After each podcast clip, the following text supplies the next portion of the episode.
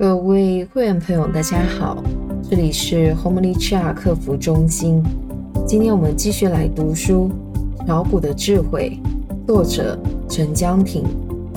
第二章第二节，股票技术分析的基本知识。简单的说，技术分析就是看图。技术分析探讨股票价格、交易量和时间的相互关系。以此判定股票下一步运动的可能方向。技术分析的目的是确定股票的走势以及走势的转变。炒手们根据技术分析提供的信号买进卖出，以赚取差价。由于人性相近，在相同的外部条件下，人们通常有相近的反应。这一切都会在图表中表现出来。炒手们可以通过研究过去股价运动的规律，来推测未来的走向。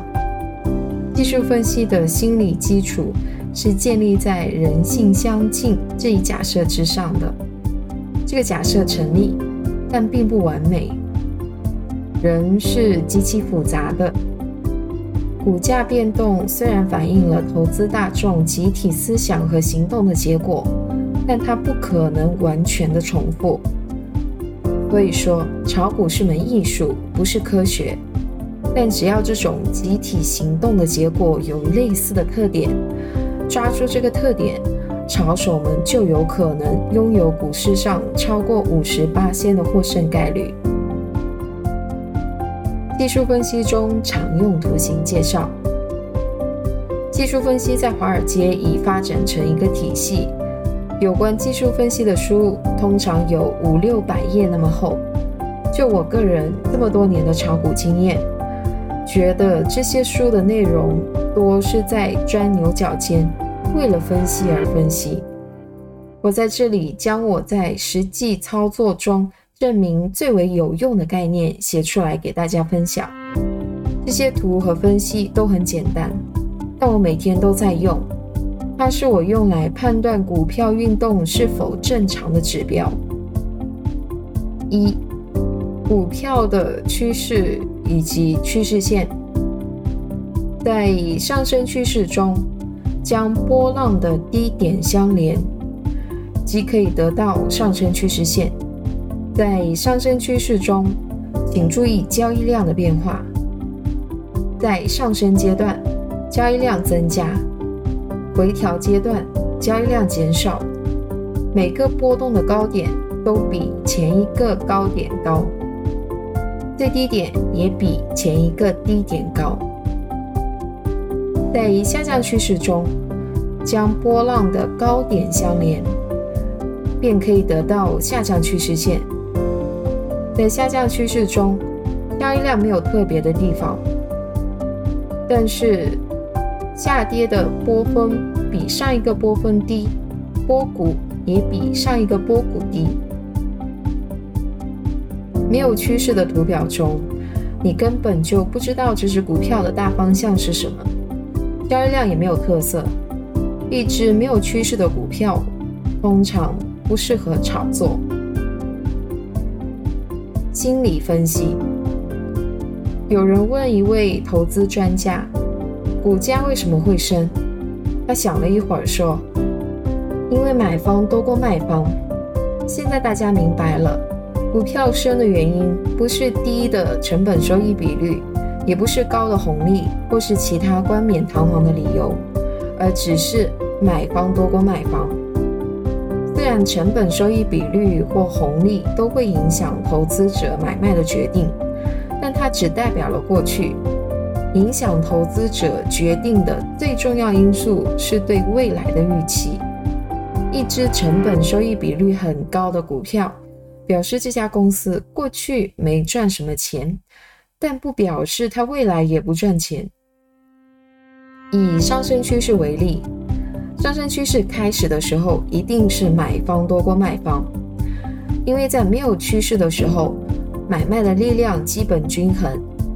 一下子多出了许多买方，在交易量上的表现就是交易增多。随着股价的升高，第一波买方入场，这时候有人在账面上开始有了收益，他们开始获利卖股。我们在图上就看到回调，这时候的卖方总的来说不多，我们会看到交易量减少，否则这便是不正常的上升趋势。如果股票确实有吸引力，比如开发成功什么新产品，那么第二波买方会进场，重复第一波的过程，在图形上。我们会看到一浪高过一浪，股票总是以波浪形往上升。股票的运动有点像推石球上山，要往上推，你要很大的力；但石球往下滚，用不着很多力气。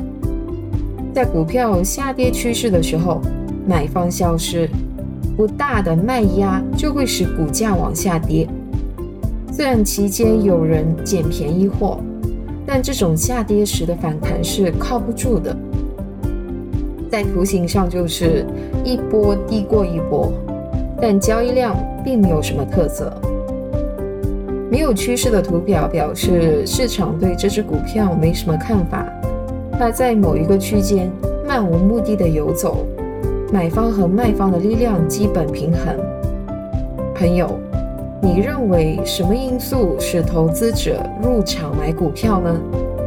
华尔街有过调查，是一般投资者入场买股票的原因，最主要的就是因为股票在升。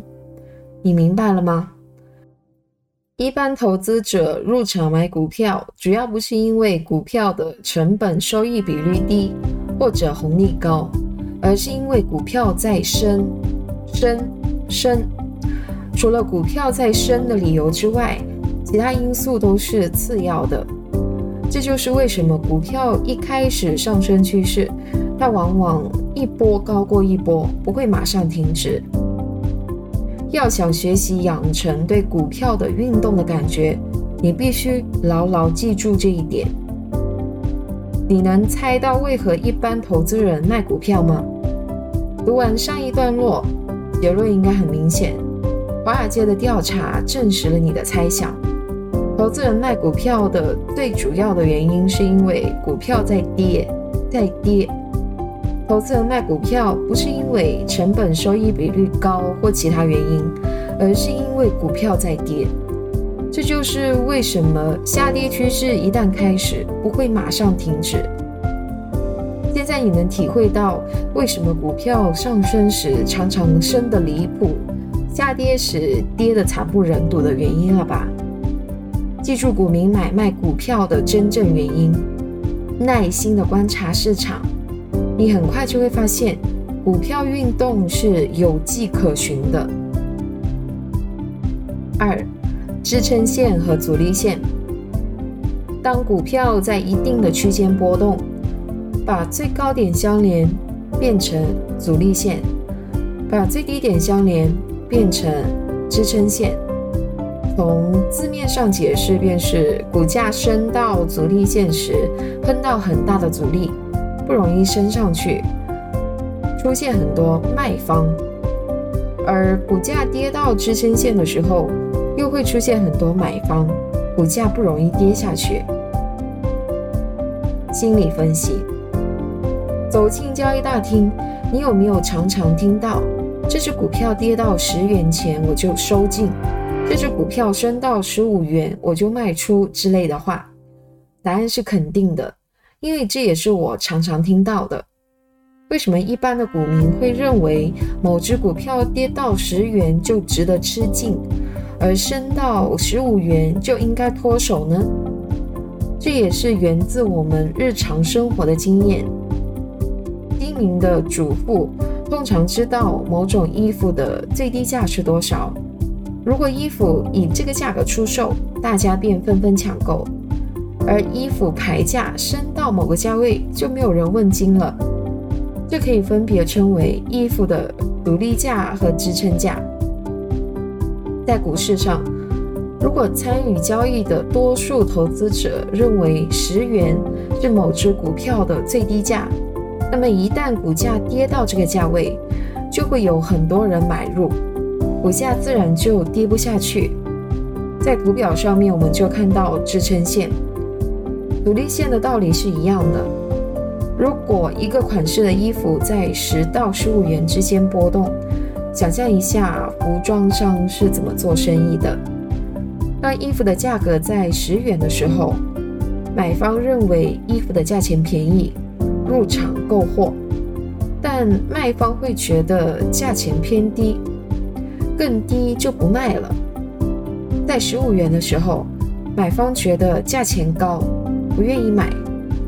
虽然卖方想卖到更高的价钱，但是没有买方，他也无计可施。所以在十元的时候，因为买方多过卖方，价格开始上升；但是在十五元的时候，卖方多过买方，价格只有下降。或迟或早。有人会对这个价格区间持有不同看法，认为衣服的价钱太高或太低。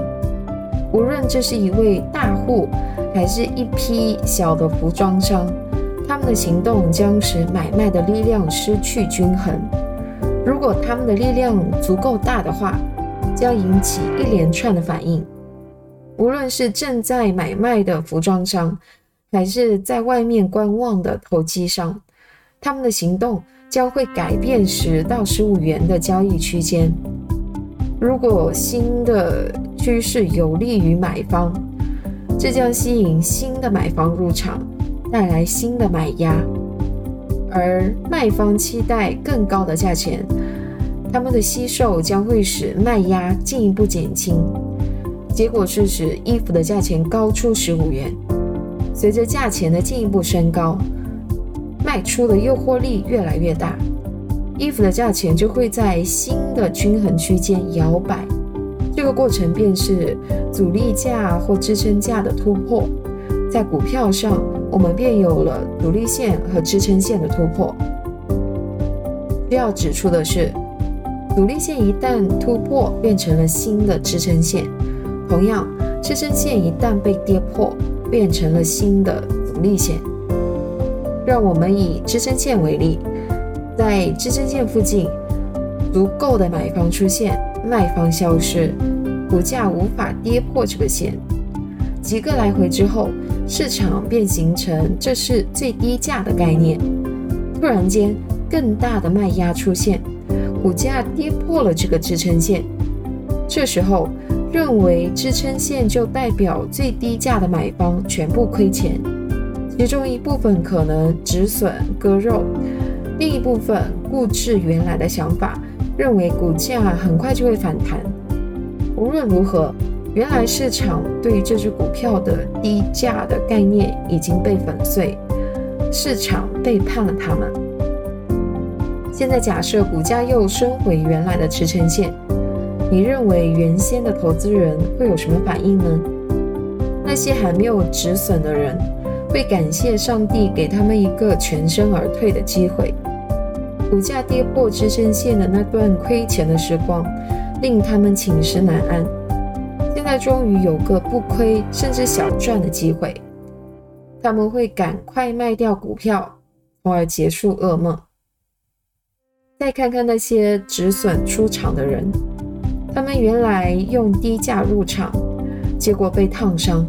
今天股价又回到这个价位，但烫伤的记忆犹新。他们大多不敢在这个价位重新入场。我们看到卖压增加，买方的力量却有所减少。所以支撑线一旦跌破，变成了新的阻力线；阻力线一旦突破，变成了新的支撑线。道理相近。读者们可以自己考虑一个其中的原油机理。三、双肩图和头肩图。心理分析，以双肩图为例，它的典型特点就是两个高点。要提醒读者，这两个高点的选择是和时间的跨度相关的。很显然，一天的高点和一年的高点是完全不一样的。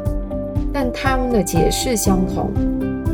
随着价钱的升高，买方们开始怀疑，价钱是否能够超过原来的最高点。卖方也在观察这个最高点是否还是和上次一样会带来卖压，使价格的升势受挫。简单的说，市场参与者在观察这次会不会和上次同样的经历。上次价格升到这个点，引发买卖力的逆转，这次会发生同样的事情吗？结果只有两个：穿越上次的最高点和不能穿越上次的最高点。在双肩图中，因为无法穿越上次的最高点，市场对价格的看法产生变化，股民对在这点附近持股感到不自在。在股市中，你会看到股价逐步滑落，但假如买方不减。继续穿过上次的最高点，那我们就回到上升趋势里面去了。头肩图的道理和双肩图类似，读者们请自己想象一下，在其中股民的心态变动过程是怎么样的。头肩图可以当成双肩图的图形，这些图还可以倒过来看。如果说正双肩图给你提供了卖的信息。那么倒双肩图便给你提供了买的信息。这些图的后面其实是股民们对股票价格认定的心理变化。你要用心来感受。如果你是股市的一员，你会怎么想？你会怎么做？这样你慢慢的就会形成何时入市、何时出场的直觉。四、平均线。平均线的目的是用来判定股票的走势。股价的运动常常具有跳动的形式，平均线把跳动减缓成比较平坦的曲线。计算平均线的方法有很多种，最常用的就是取收市价作为计算平均值的参考。比如，你要计算十天的平均值。那么就把过去十天的收市价加起来除以十，便得到这十天的平均值。每过一天，分子上加上新一天的股票收市价，再减去十一天前的收市价，分母不变，得到的便是新的平均值。把平均值连接起来，变成为平均线。平均线的形状取决于所选取的天数，天数越多，平均线的转折越平缓。我自己习惯用两百天的平均线来衡量股票的长期走势，五十天的平均线来衡量中期走势。我不怎么看五十天以下的平均线，因为我发现参考价值不高。股票短期的运动方向。我注重股价及交易量。我通常不买股价在两百天平均线下面的股票，做短线时例外。五、其他图形。我自己日常留意的技术分析图形就是上面四种，但是这节的题目是技术分析的基本知识，我不得不提一下其他图形。否则名不符实。一般的技术分析书都会提到三角、隧道、棋子等等的图形。遗憾的是，我的实践经验证明它们没有什么实用价值。便对我没有实用价值，并不代表对其他人也同样没用。所以我建议严肃的炒手自己去找这方面的书学习。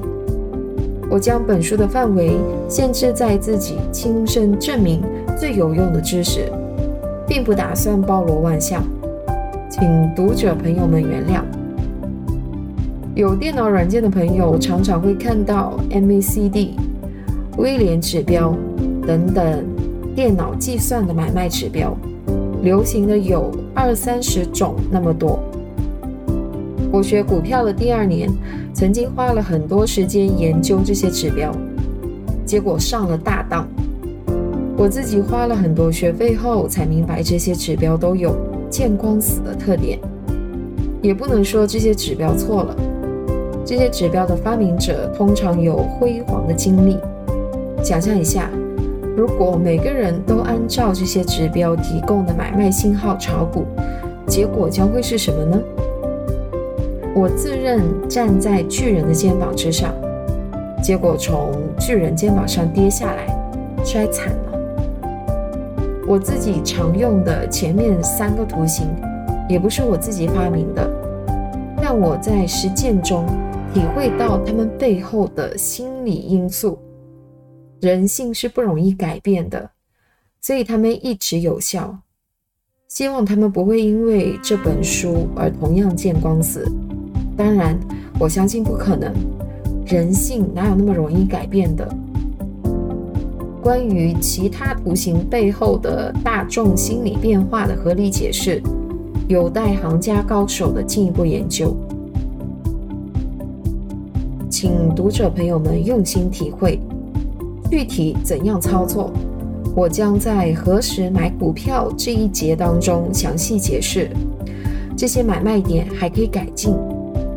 今天的分享就到这里，如果您听了感觉有些帮助，欢迎分享给其他朋友。谢谢大家，下次再见。